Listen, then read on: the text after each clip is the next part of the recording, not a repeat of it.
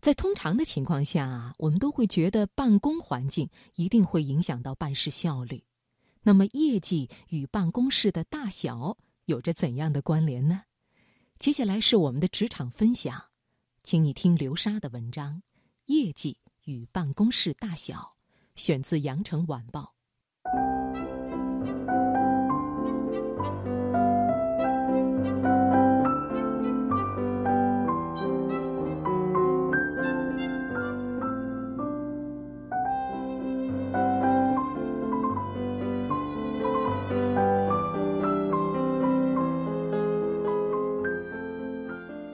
凡读书人都想拥有一个大书房，一张大书桌。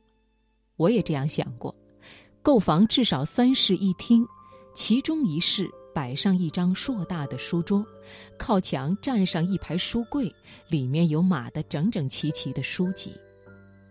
但是书房大了，书未必读得好，文章未必能做大。某城市引进创作人才。人人配备的是别墅式的大房子，环境幽静，价值不菲。按照人们的逻辑，别墅式的房子里肯定能创作出别墅式的品质好文章。但是创作规律往往并非如此。看看莫泊桑、巴尔扎克、塞万提斯，如果真是这样，那么他们该住多大的房啊？美国有位作家名叫斯蒂芬金，也许很多人并不知道他的名字，但是如果你看过电影《肖申克的救赎》，那么这部电影就改编自他的小说。斯蒂芬金的小说傲居美国图书排行榜多年，版税收入非常可观。他也曾有过换个大书房、换张大书桌的想法，但是他发现。自己一旦坐到大书桌前，创作灵感便全无。他不得不使用他的小桌子。这张小桌子一平方米左右，只能放下一盏台灯、一台笔记本电脑，还有几本书。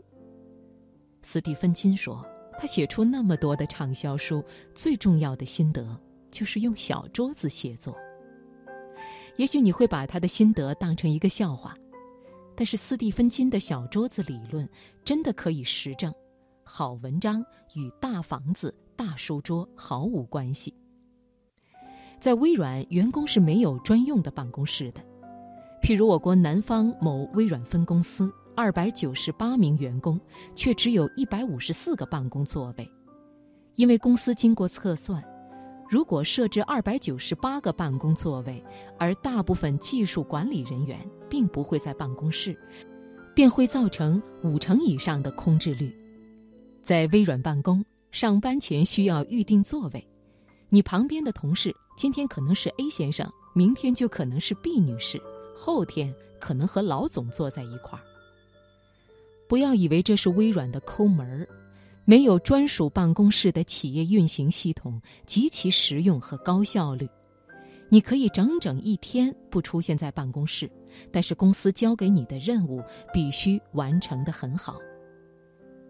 员工没有办公室的微软做成了神话级的全球大公司，但是它并不另类，它只是告诉大家，如果人人配一个办公室，关起门来自成一体，守着自己那点利益。结果可能是与想象大相径庭。业绩与办公室的大小、书桌的大小无关。当一个官员开始追求大书房、大书桌时，也许该为他或者是民生感到悲哀；一个作家追求大书房、大书桌时，也许该担心他是否能再出精品，文笔仍健。